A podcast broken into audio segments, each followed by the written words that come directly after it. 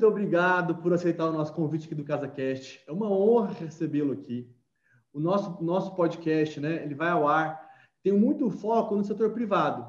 E hoje a gente está tendo aqui o prazer de receber o secretário de Planejamento da cidade, é, receber você, que é um entusiasta da cidade, do planejamento, das pessoas viverem bem. Eu conheço a trajetória. Então, é, raramente, o objetivo do, do CasaCast é democratizar o conhecimento do mercado imobiliário. Às vezes fica lá numas bolhas e a gente levar ao público em geral esse conhecimento. Então, muito obrigado por aceitar o convite. Hoje o nosso papo vai ser em volta do plano diretor de Goiânia, mas não vai ser só isso, vamos falar de outras coisas também. Muito obrigado pelo convite. Aceitar o convite. o, o, o Murilo, eu é que tenho que te agradecer porque é, esses bate-papos seu aí já estão ficando famosos na cidade, já está deixando muita gente aí com ansiedade. Assim, o Murilo vai me convidar para participar lá, ele não me chamou até hoje. Aí o cara te liga para conversar uma outra coisa com você, só para lembrar você, para quem sabe dessa vez agora ele não vai me convidar, né? Não, então a, a alegria é, de estar participando aqui desse bate-papo, é, ela é toda minha, pode acreditar em mim. Eu, eu sou na condição de secretário é, é, é, municipal de planejamento né, é, e habitação urbana. É, a minha formação é administração de empresa, mas essa não é a primeira vez que eu ocupo essa secretaria. Para quem não conhece o meu currículo é, pessoal e currículo político, né, eu, eu já fui secretário de administração da Prefeitura de Goiânia por quatro anos depois eu fui vereador da cidade de Goiânia por quatro anos, fui presidente por dois anos da Comissão de Habitação, Urbanismo, Ordenamento Urbano e Uso do Solo. Depois fui presidente dois anos da Comissão de Meio Ambiente da Câmara de Goiânia. Depois fui vice-prefeito, fiquei quatro anos como vice-prefeito na nossa cidade. E depois fui é, é, é, é candidato a senador não tive a oportunidade de vencer as eleições no ano de 2018. Em 2019, retornei para a prefeitura novamente como secretário de administração. Deixei a secretaria de administração, fui coordenador geral da campanha do prefeito Maguito Vilela, né, que venceu as eleições, mas infelizmente é, perdeu a sua vida pelo Covid, todos nós sabemos. E depois tive a oportunidade, a felicidade de ser convidado pelo prefeito Rogério Cruz para ser o secretário de planejamento pela segunda vez aqui da, da nossa cidade. Então, esse é um, um breve resumo dos últimos 16 anos é, da vida pública que eu tive, toda ela voltada dentro da cidade de Goiânia. Às vezes acertando, às vezes errando, porém sempre tentando construir a cidade que eu quero para mim, para você, para os meus filhos e assessorar os prefeitos do quais eu fui secretário. Maravilha, é muito importante você começar falando isso no começo, porque é, qualquer um que, que, que é, é, ama o mercado imobiliário é, ou é impactado por ele, que é o nosso público-alvo aqui no CasaCast, precisa saber da importância do poder público nas relações do, né, com o nosso mercado. Então, e pessoas como você, que se dedicaram décadas, vai chegar pela segunda década à população, ao serviço público, tem um impacto grande. Então, é, é importante dizer isso porque é, é, o tempo inteiro e as pessoas têm muito, são muito impactadas por isso. Começando aqui o nosso bate-papo, que a gente vive hoje um momento de do plano diretor está em trâmite, né? Está tá ali numa, numa, numa revisão do plano diretor. É, Para quem, quem não sabe, eu vou brevemente explicar o plano diretor é, é previsto numa lei né, nacional, que é o Estatuto da Cidade, que é de 2001, e, e serve para regular um pouco as cidades, regular as cidades.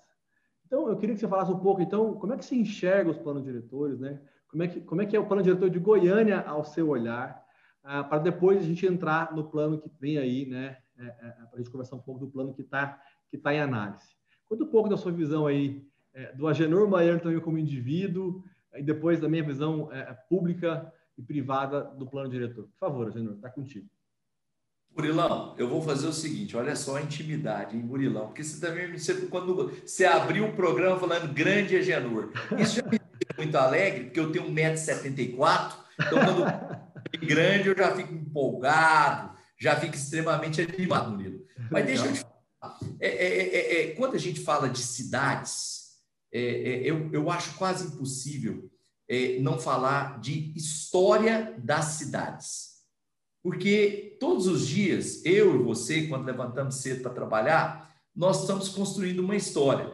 Uma história profissional, uma história pessoal de vida, nós estamos construindo a cidade que está que tá envelhecendo, então a cidade vai gerando histórias, né? E sempre foi assim, tudo tem um começo. A nossa cidade, por exemplo, ela nasceu como pedra fundamental através de uma decisão política a decisão da nossa cidade, ela foi muito mais uma decisão política do que uma própria necessidade de se construir uma nova cidade. Aconteceu, para quem não sabe, em 1930 aconteceu a chamada Revolução de 30, Revolução Vargas, né? E você sabia de uma coincidência? Sabe que dia que foi que foi declarada o início da Revolução Vargas, que aconteceu em 1930? no dia 24 de outubro de 1930. Daí você se pergunta, por que será que três anos depois, 24 de outubro de 1933, se transformou a data do lançamento da pedra fundamental da cidade de Goiânia e que Goiânia comemora o seu aniversário no dia 24 de outubro de 1933, lançamento de pedra fundamental. Simples, porque Goiânia foi a homenagem de Pedro Ludovico Teixeira ao aniversário de três anos da Revolução de Vargas. Revolução essa que colocou ele como governador do estado de Goiás. Então, Goiânia, é, ela, ela mereceu a visita do presidente Vargas aqui, porque ela simbolizou o que o Vargas projetou logo à frente, a chamada Marcha para o Oeste e também a chamada Fundação Brasil Central, né, que o Vargas queria é, interiorizar a ocupação urbana do país para o centro-oeste e para o norte brasileiro. E essa ocupação ela se deu por motivos militares. O país era uma extensão territorial muito grande e tinha-se medo dessa não ocupação de ser invadido por outros países da América do Sul viessem a invadir aqui a nossa, a, os outros estados e o Brasil perdesse extensão territorial. Por isso que o Vargas, lá em 37, depois em 43, veio com a Fundação Brasil Central, veio com a marcha para o oeste, incentivando as famílias se mudarem aqui para o oeste, e a construção de Goiânia se foi um, um chamariz para isso. Foi publicado em todos os jornais do país, Folha de São Paulo, venha morar em Goiânia, o Coimbra Bueno, na época, eram nossos empreendedores aqui, loteadores, fazia anúncios na Folha de São Paulo, né? Venha morar em Goiânia, compre seu lote em Goiânia, né? Então foi assim que começou a nossa cidade. Agora, a nossa cidade, ela foi considerada é, é uma, uma, uma, uma evolução para a época, porque ela já nasceu com plano diretor, coisa que as cidades nenhuma nascia. No Brasil hoje, se você pegar o Brasil hoje, Murilo, é, cidades que foram criadas especificamente para serem capitais do Brasil, você pode contar no dedo. Você pode contar, por exemplo, Belo Horizonte. Ouro Preto era a capital de Minas, então construíram uma cidade é, para ser capital, Belo Horizonte. Você pode contar no dedo aí Aracaju, você pode contar no dedo Teresina, no Piauí, você pode consultar no dedo Palmas e Brasília. Foram praticamente essas cidades que foram construídas para serem capitais. Quando o Atílio Correia Lima veio, foi escolhido para fazer o primeiro plano diretor de Goiânia, ele veio altamente influenciado pela época que era a época do Art Deco. A França estava lá todo momento né, é, é, é, difundindo ideias, e o mundo queria copiar a França. E o Atílio veio totalmente influenciado pela modalidade do Art Deco, pelas linhas retas, e foi aí que o Atílio planejou os centros de Goiânia, os prédios públicos, com dimensões astronômicas. Por que eu digo dimensões astronômicas? Porque na época, quando se lançou a pedra fundamental é, de Goiânia, Murilo, é, a cidade de Goiás, que era a nossa capital, ela tinha 8 mil habitantes. Então, quando se falou em fazer um plano diretor para uma cidade de 50 mil habitantes, esse povo está doido.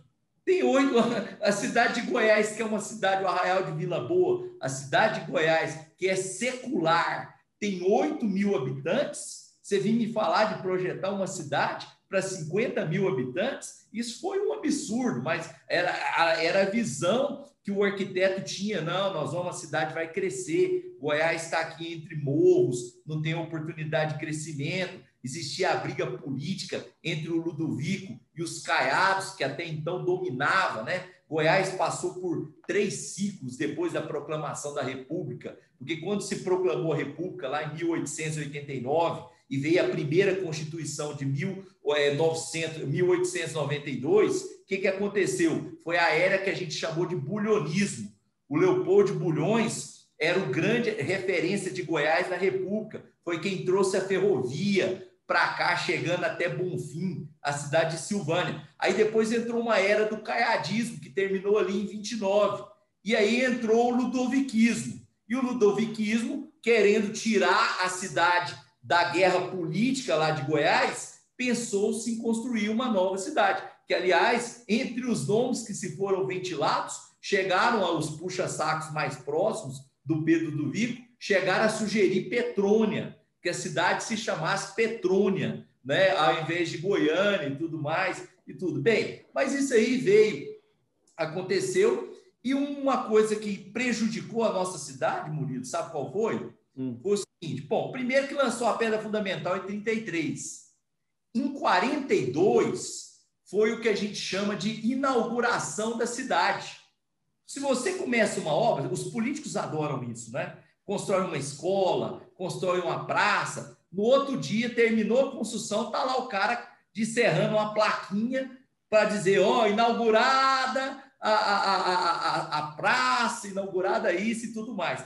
Para quem não sabe, Goiânia teve uma inauguração. A pedra fundamental foi lançada em 33, mas teve uma inauguração. E que dia que foi essa inauguração? Foi no dia 5 de julho de 1942 foi a inauguração oficial da cidade, que deu-se o nome de batismo cultural, porque naquela oportunidade inaugurou o Teatro Goiânia, foi a primeira, uhum. a, a, o Teatro Goiânia ficou pronto, teve a oportunidade de ser, sediar o oitavo Congresso Brasileiro de Educação, que veio ser em virtude das comemorações do aniversário de Goiânia. A cidade de Goiânia, na madrugada do dia 4 de julho para o dia 5 de julho, foi acordada sob uma salva de fogos.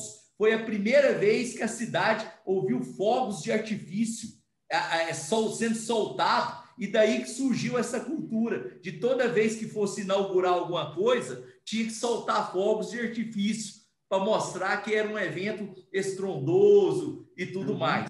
Mas aí, o que, que aconteceu? Aconteceu um acidente terrível. O Atílio Corrêa Lima morreu num acidente de avião em 1943. E geralmente o dono da obra é o, é, é o guardião, é o que vigia.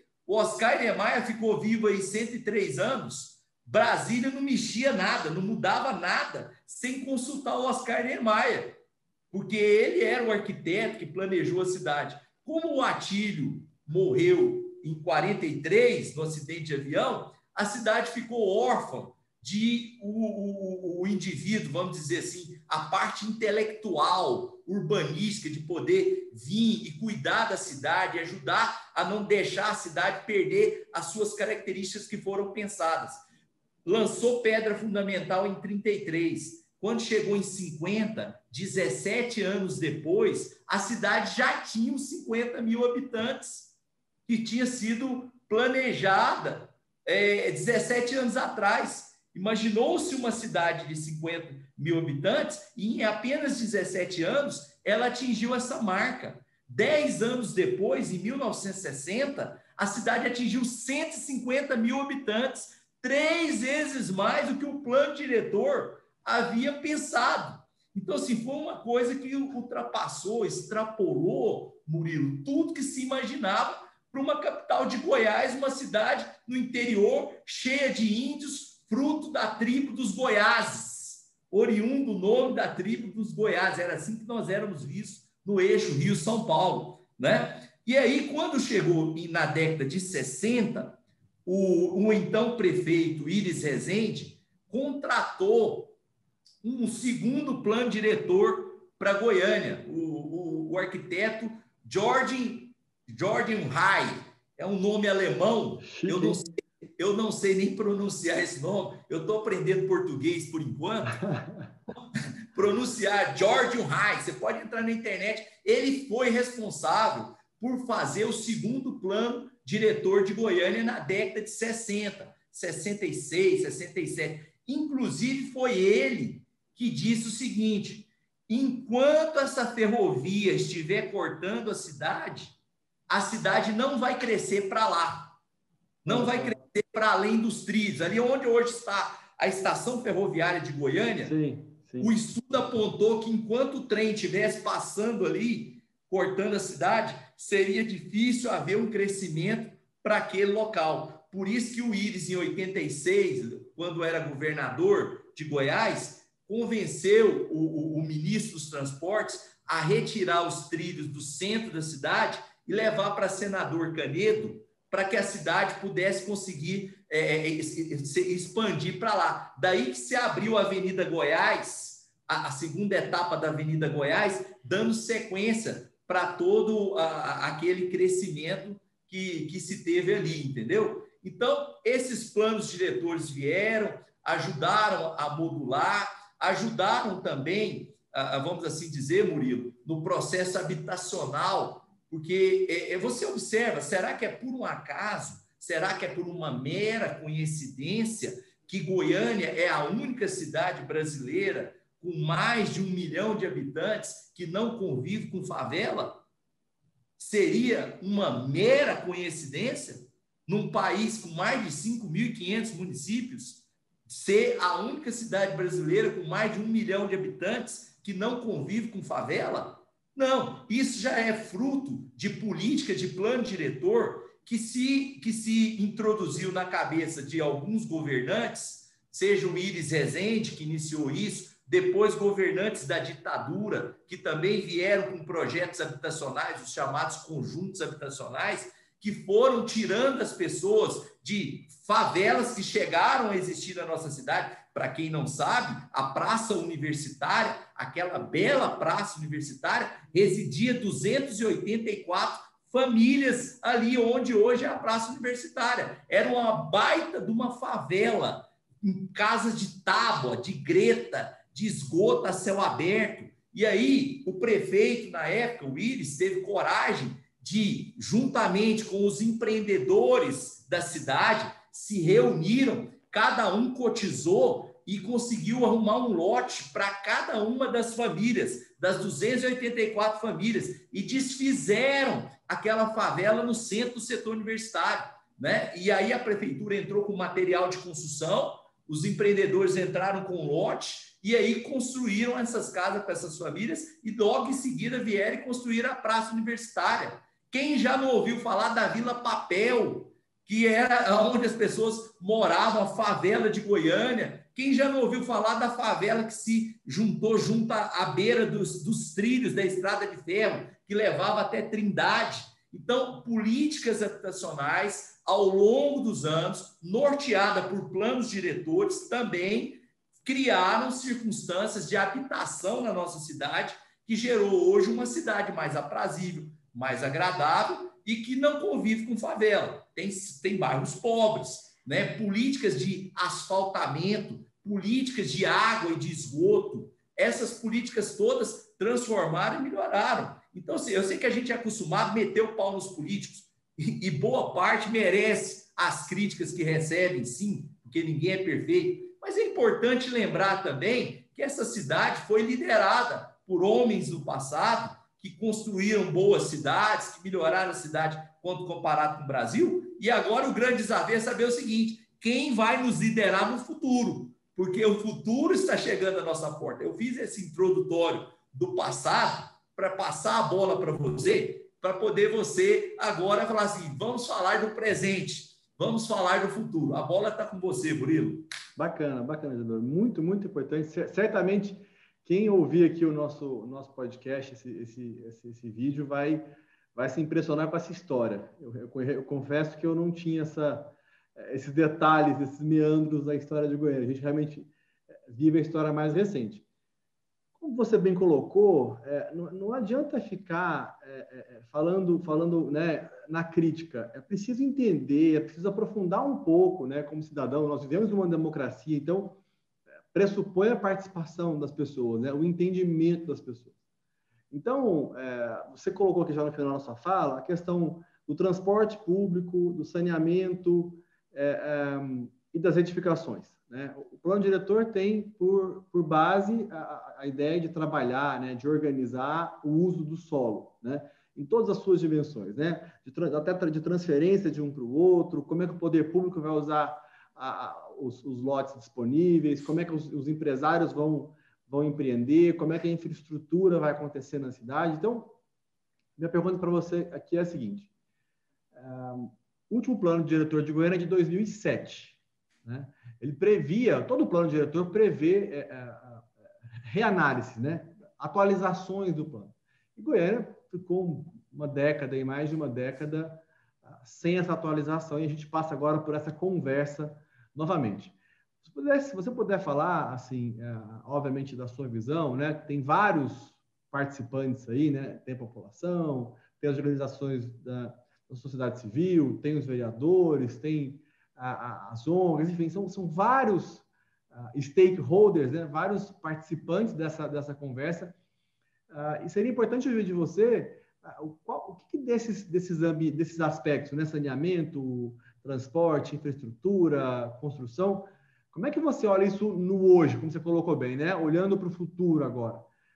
qual o racional de, do, do, plano atual? Né? É a prioridade do, do, do, do transporte público? É a prioridade do saneamento? O que, que são as grandes questões, para quem estiver nos ouvindo, conseguir mapear de uma maneira geral as prioridades do plano, né? nesse mundo atual que, que cá vivemos.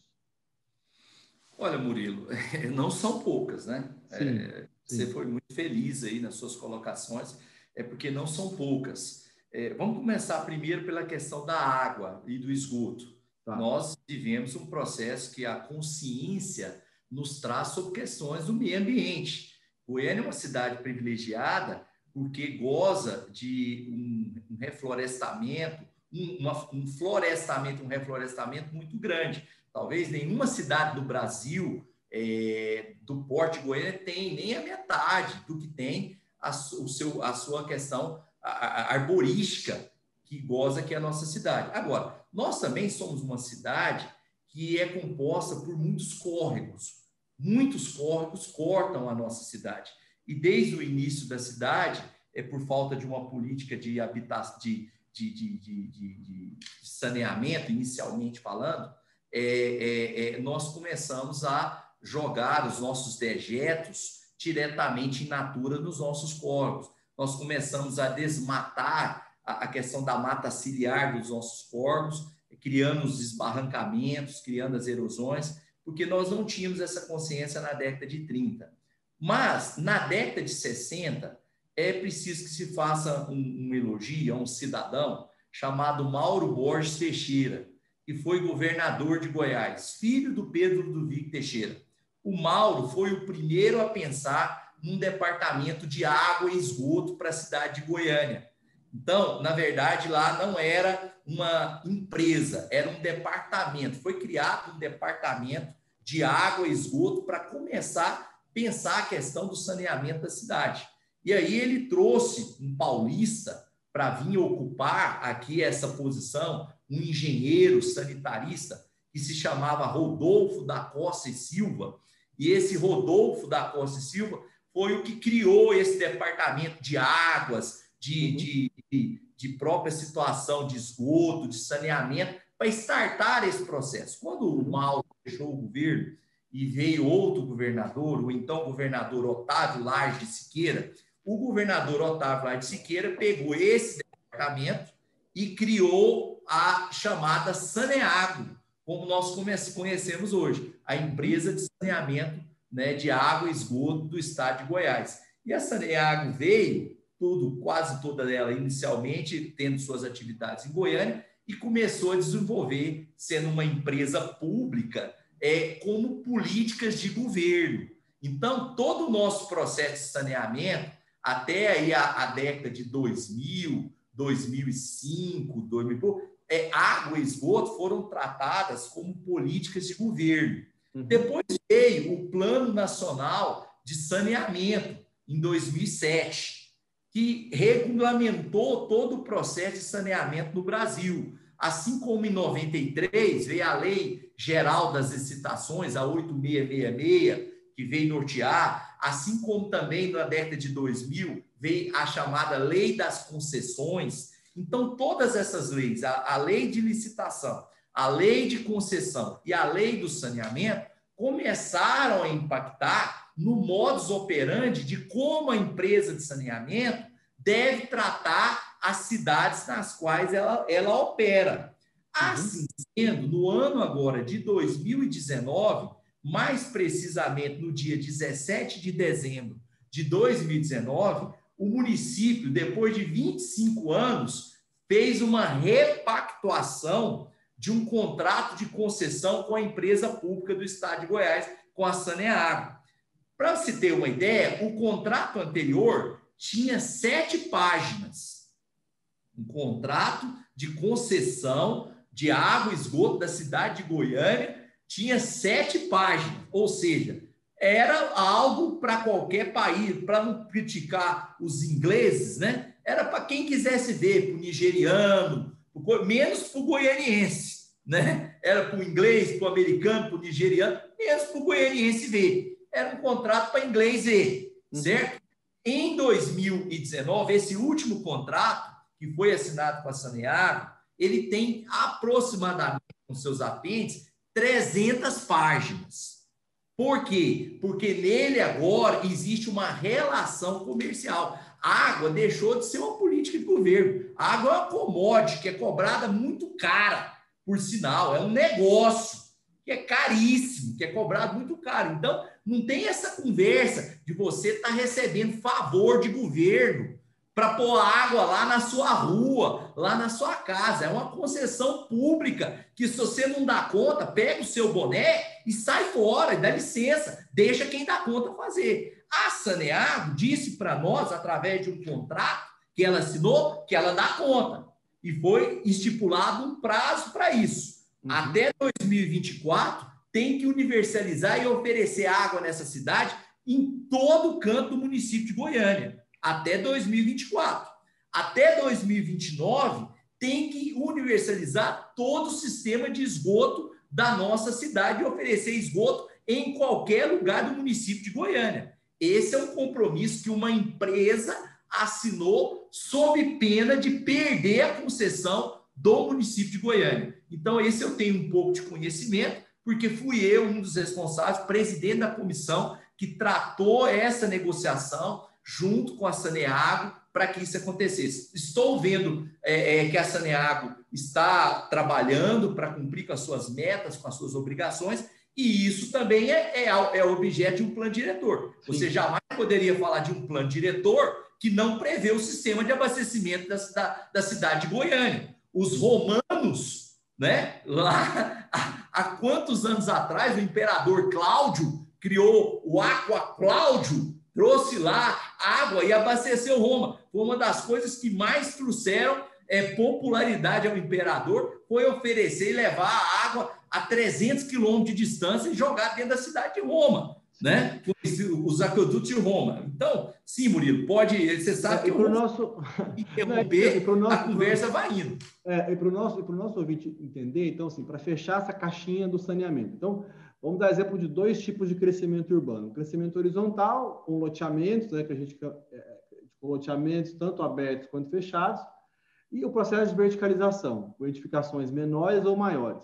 Nos dois casos, é preciso ali que é, compõe esse plano de saneamento com um plano de uso do solo, ou seja, do, do, do plano diretor, para que as coisas se cruzem. Então, é, quando o empreendedor vai abrir um novo loteamento e um, um, um cidadão vai comprar o lote, pressupõe que tenha, que tenha a entrega da Saneágua, no caso de Goiânia, no caso dos outros estados, a, a sua operadora, ou privada ou pública, para entrega da água ali. Então, é, é, é, é possível crescer, é possível empreender, é possível morar melhor graças a essa, essa interação né? do, do, do, do solo com o saneamento. E para as edificações é a mesma coisa. Somente é possível edificar, construir um prédio em que tenha a, a capacidade a, da estrutura de saneamento de água e esgoto para atender aquele, aquele, aquelas unidades, aquele edifício ou aquela área comercial, de acordo com que a legislação já está prevista, com os órgãos técnicos também da prefeitura um, conseguem, consigam atender. Ótimo. Genor, o plano atual, ele foi pensado, né? Eu participei, é, eu estava no mercado de São Paulo, voltei para o mercado de Goiânia e agora eu estou né, novamente no mercado de São Paulo. Eu lembro da discussão do plano diretor de 2007, o quanto ele foi norteado pela questão do transporte, né? A gente chamou de eixos. Então, eixos estruturantes. Os eixos estruturantes. Então, eu acho que se você pudesse dar uma, dar uma palavrinha sua sobre a questão do, dessa questão do transporte dos eixos, de uma maneira, de novo, ampla, para que o nosso ouvinte possa, possa ter mais clareza sobre o assunto, aí a gente passar para o próximo assunto, que seria a parte dos edifícios, né, da, da dos prédios uh, da cidade. Sobre é, já transporte. vai nele automaticamente, já vai, ao falar disso aí, já vai entrar automaticamente. A, a, a questão é a seguinte, nós queremos uma cidade compacta, ou nós queremos uma cidade espraiada? A bem da verdade é que a cidade nossa já foi espraiada. Por quê? Porque nós temos Goianira, porque nós temos Trindade, porque nós temos é, toda a região metropolitana, chamada de região metropolitana, Senador Canedo, que na verdade é tudo Goiânia. Na verdade é tudo Goiânia. Você vai ali, por exemplo, em alguns bairros de Goianira, e conversa com o cidadão que mora em Goianira, num bairro de Goianira, na né, divisa com o município de Goiânia, e ele vai te contar assim que talvez ele nunca teve a oportunidade em cinco anos de ir no centro de Goianira, porque toda a vida dele ele foi morar lá apenas por falta de opção e condição financeira de morar numa extensão territorial imaginária que se chama Goiânia, mas na verdade é uma coisa só. Tudo bem. A cidade compacta ela é o quê? Ela agride menos o meio ambiente, não tenha dúvida disso. Alguém que pensa que fazer prédio agride o meio ambiente. O que, é, o que é uma cidade compacta? É, é uma cidade verticalizada. É uma cidade aonde você tem o solo criado, onde você tem um lote de 2 mil metros quadrados, em vez de você ter é, é, é, quatro apartamentos construídos em 2 mil metros quadrados, 500 metros quadrados cada um, você constrói 100 apartamentos usando apenas 2 mil metros quadrados. Então, houve uma degradação muito menor do, do solo, daquele local ali, houve uma concentração de diminuição de deslocamento. Por isso que o transporte público, quando foi criado os eixos estruturantes, foi o que também foi associado à verticalização a esses eixos estruturantes. Por isso que você pode construir, é, verticalizar a 350 metros da Avenida 85, a 350 metros do Areião, da Avenida 90. Por quê? Porque você está em grandes avenidas que têm facilidade de escoamento, de fluxo do trânsito e de servida de transporte público, né? Agora, quando você começa a observar, isso é ideal? É ideal sim, mas também não existe uma regra rígida, absoluta, que tem que só ser dessa forma. Você vai dosando isso. Por isso que o plano diretor fala que de 10 em 10 anos você tem que fazer a correção, você tem que vir e fazer um ajuste naquilo que você planejou há 10 anos atrás para você não perder muita curva, né? É igual aquela linha reta que você dizia um grau, no final você está 300 quilômetros de distância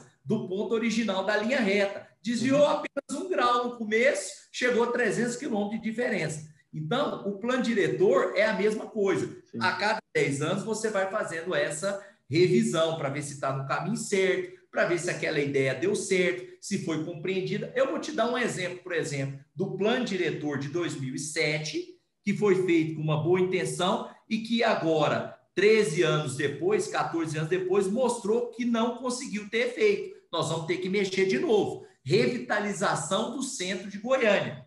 Por uhum. exemplo, está comprovado, constatado, todos os grandes especialistas são categóricos em afirmar, não vai acontecer uma revitalização do centro de Goiânia se você não adensar o centro de Goiânia. Ou seja, para quem está nos assistindo, adensar significa o seguinte: pôr gente para morar lá. Se você não pôr gente para morar lá no centro de Goiânia, ele vai ser sempre aquele centro velho, feio, acabar. Você pode ir lá, pôr meio fio de ouro lá. Logo, logo vai estar acabado, vai estar estragado. Por quê? Porque se não tem gente morando, não tem gente zelando, não tem gente cuidando. Se não tem gente morando, eu não tenho interesse em abrir uma padaria lá, porque eu não tenho para quem vender pão. Se eu não tenho gente morando, eu não vou montar um outro equipamento comercial que vai gerar vida, porque eu não tenho quem vai comprar. Então, o que, que acontece? No plano de 2007, se previu que voltou a dar o uso do solo para a construção de prédio no centro de Goiânia, que antes não podia. Então, falava o seguinte: mas também não pode construir mais prédio no centro de Goiânia, vocês tiraram o uso do solo do centro de Goiânia, por isso que ninguém mora lá, não adensa. Aí, em 2007, o plano diretor veio e devolveu o uso do solo para a construção de prédios no centro de Goiânia. Passaram-se 13 anos. Alguém construiu prédio no centro de Goiânia? Raríssimo, raríssimo. Raríssimo, ninguém. Por quê? Porque alguma coisa ficou, tipo assim, não foi complementada. Faltou Sim. alguma coisa. O que, que nós entendemos no atual plano diretor? Nós entendemos que faltou estímulo. Porque como vinha áreas no Marista, setor oeste, onde todo mundo queria morar, né? E eram famílias maiores, população maior. Hoje o que, que a gente vê? A família diminuiu. Então nós podemos construir apartamentos mais compactos.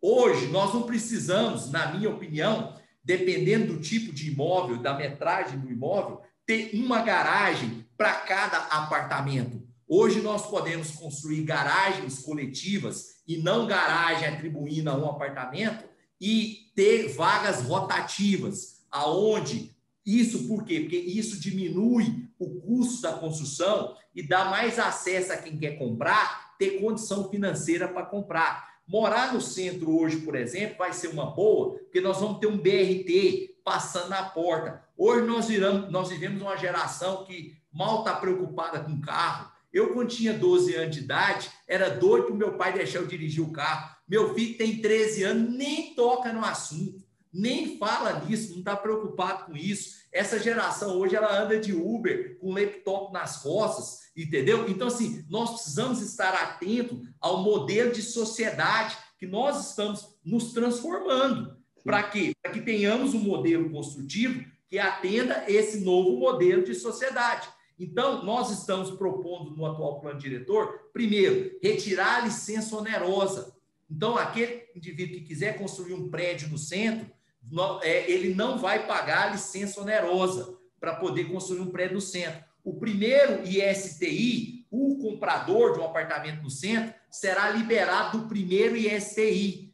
Os primeiros três anos daquele que comprar um apartamento no centro não pagará IPTU, entendeu? Então, nós estamos criando políticas de incentivo para levar o morador para o centro de Goiânia e aí sim nós podemos, conjuntamente com o morador, com o poder público, com o empreendedor, com os historiadores, revitalizar o centro de Goiânia, trazer o arte decor, retirar aquelas empenas que está ali tampando belas fachadas de arte deco, transformar o centro num bairro turístico, num bairro da gastronomia, num bairro que a pessoa possa sentar para tomar um... Hoje você vai 8 horas da noite no centro de Goiânia, você não tem coragem de sair a pé lá, porque infelizmente os, não tem ninguém. Sim, você está sozinho, refém de morador de rua, de um monte de outra situação. Então, assim, isso nesse plano diretor atual, na revisão do plano diretor, constatando que só ter dado uso do solo em 2007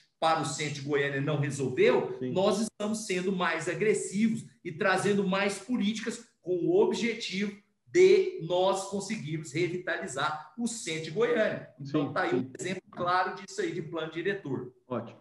Dois comentários, Agenor, em cima da, da sua fala. Assim. Primeiro, que essa cidade que você chamou de compacta, é, que ela é concentrada né, no, no, centro e não espalhada no restante da cidade, existe um, um, um, um mito na cabeça das pessoas que é, é as cidades, todo mundo deveria morar em casa.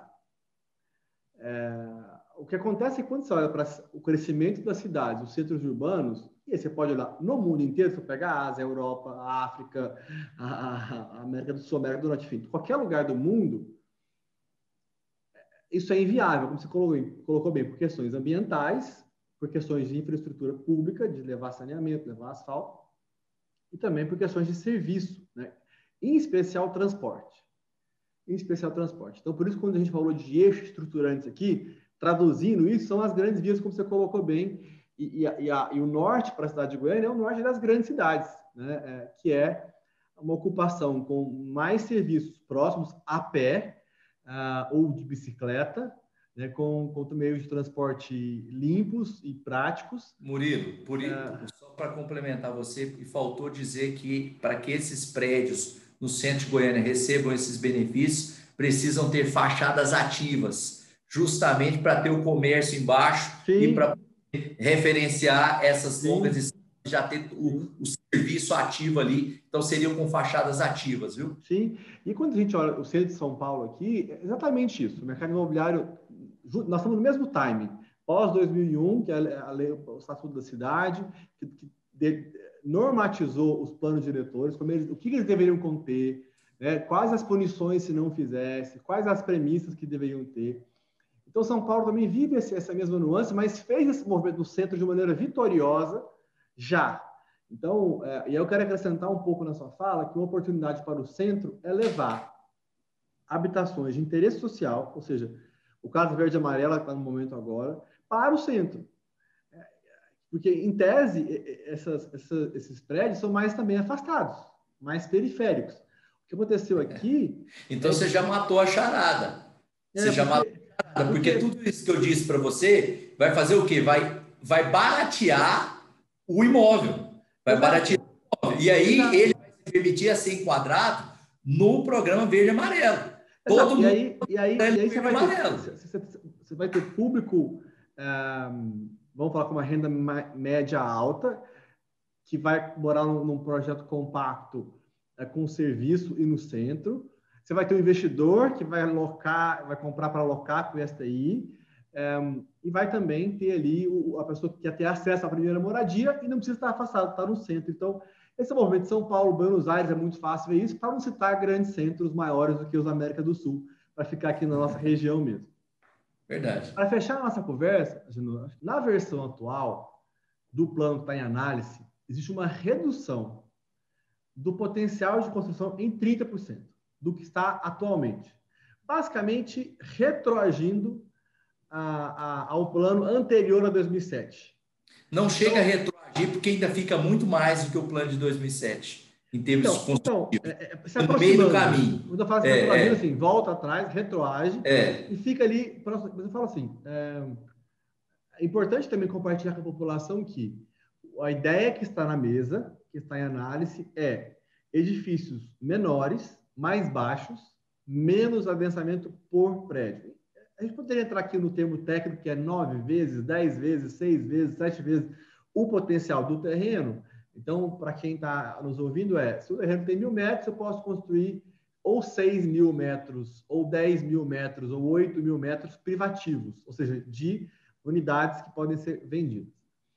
Uh, existe esse movimento em que, de um lado, nós temos lá os empreendedores do mercado imobiliário cedendo, como é a característica do plano diretor? Vários, várias pessoas participando, tendo que equilibrar as várias, as várias demandas, né? E você ali que está participando de tudo, eu só queria um comentário seu a respeito disso, dessa redução ah, das edificações por, por projeto em Goiânia, e o racional disso para a gente fechar o assunto e eu te liberar para você para o próximo compromisso, que a sua agenda é cheia, eu sei como é que é. Bom, primeiro é importante dizer o seguinte: o plano diretor ele, ele, ele teve opinião e tem opinião de todos os segmentos da cidade, todos os setores, segmentos, foram diversas audiências públicas. Nós, nós não estamos começando, nós estamos finalizando essa atualização. Né? Tem quatro anos que está finalizando essa atualização quatro do plano de... anos. Quatro anos, que era é para ter sido feito em 2017. É isso mesmo. Né? É, então tem quatro anos, e não é um plano diretor novo, é uma atualização. Sim. Né? Então, primeiro dizer o seguinte: que sempre houve essa crítica, o, o, o chamado pelo, na linguagem leiga, né? Ah, vocês estão transformando Goiânia num paliteiro, né? Quem já não já ouviu essa expressão, paliteiro do Bueno, essas coisas assim. Mas é importante que se diga que essa redução foi uma contribuição do mercado imobiliário. O próprio mercado imobiliário, é, analisando, ele sugeriu isso através das suas entidades, através da ADM, através do Secov, foram apresentaram, é, não sei se apresentaram como sendo opção ou apresentaram como concordância, né, dizendo nós concordamos que haja essa diminuição, né? Lembremos que isso de alguma forma é, é, diminui sim o adensamento, mas pode encarecer um pouco mais é, é, é, é a, a, construção, porque o lote né, vai, vai diminuir Aproveita menos. o aproveitamento, né? mas é, é um anseio que tem sido colocado, tem sido concordado pelo mercado, tem sido falado pelos vereadores, e, e, e a CEPLAN está em estudo final para bater o martelo sobre essa opção. Você vai ficar no meio, lá em cima, mais embaixo, está finalizando isso para ser apresentado e reenviado é, para a Câmara Municipal de Goiânia. O importante é que eu quero encerrar essa minha fala plagiando é, Salomão, que disse que na multidão de conselheiros há sabedoria. Então, ao fabricarmos um plano para toda uma cidade, de que certamente vai chegar aí a 3 milhões de habitantes, né? É, é, é, é, nós precisamos ouvir todo mundo, do mais simples ao mais gabaritado. Sempre alguém vai ter uma boa ideia, uma visão mais ampla à frente de seu tempo. O plano diretor, nós estamos tentando condensar isso, nós estamos trazendo, tentando trazer equilíbrio, nós estamos tentando trazer consenso. Não quer dizer que todos vão estar felizes quando com o plano diretor. Muita gente vai estar chateada Todos vão ceder, né? Todos cedem. Mas todo mundo vai ter que ceder um pouco a sua ideia maravilhosa, fantástica, milagrosa, inspirada da estrela de, de Marte. Mas todos teremos que ceder para que tenhamos um plano democrático e que tenhamos uma cidade melhor para nós vivermos. É, podemos olhar o que o mundo está fazendo? Devemos mas podemos também olhar as nossas características regionais, a nossa cidade, como nós pensamos. Não precisamos fazer nada igual, igual aos outros. Podemos ter as nossas características que são nossas, que são pessoais e que agrada o goiano, que agrada o goianiense. Afinal, Goiânia não é do goianiense. Goiânia é de todo goiano, é a capital do goiano, que, aliás, se não tivesse sido construída aqui, porque os primeiros estudos esperava-se que construísse a cidade lá na região de Gurupi, hoje não existiria estado do Tocantins, porque um dos motivos da ruptura é, do estado do Tocantins com o estado de Goiás foi a desproporcionalidade, a distância da capital das demais cidades. Quando a cidade de Goiânia, de Goiânia foi criada e saiu de Goiás, esperava-se que ela estivesse no meio do estado, democraticamente, territorialmente, atendendo a todos os goianos. Como ela foi construída ao sul, poucos quilômetros depois da cidade antiga, isso trouxe uma frustração para o chamado nortista na época, hoje tocantinense, mas na essência goiano, é, que foi que provocou, um dos motivos que provocou a ruptura do Estado do Tocantins. Ele não se sentia inserido, porque a capital tem muita importância na influência do seu Estado. Então, Goiânia não é dos goianienses, Goiânia é dos goianos, e todos nós queremos a melhor capital para nós visitarmos e para nós morarmos também. Aproveito a oportunidade para te agradecer pelo convite que me fez, estou aberto né? Talvez você não vai querer me convidar mais, porque eu converso mais, demora tudo aí da conversa, mas aí eu estou à disposição. Parabéns aí pelo nosso bate-papo, gostei demais. Obrigado, Genor. Parabéns pelo trabalho à frente da Secretaria, parabéns pelo seu histórico também na, na função pública.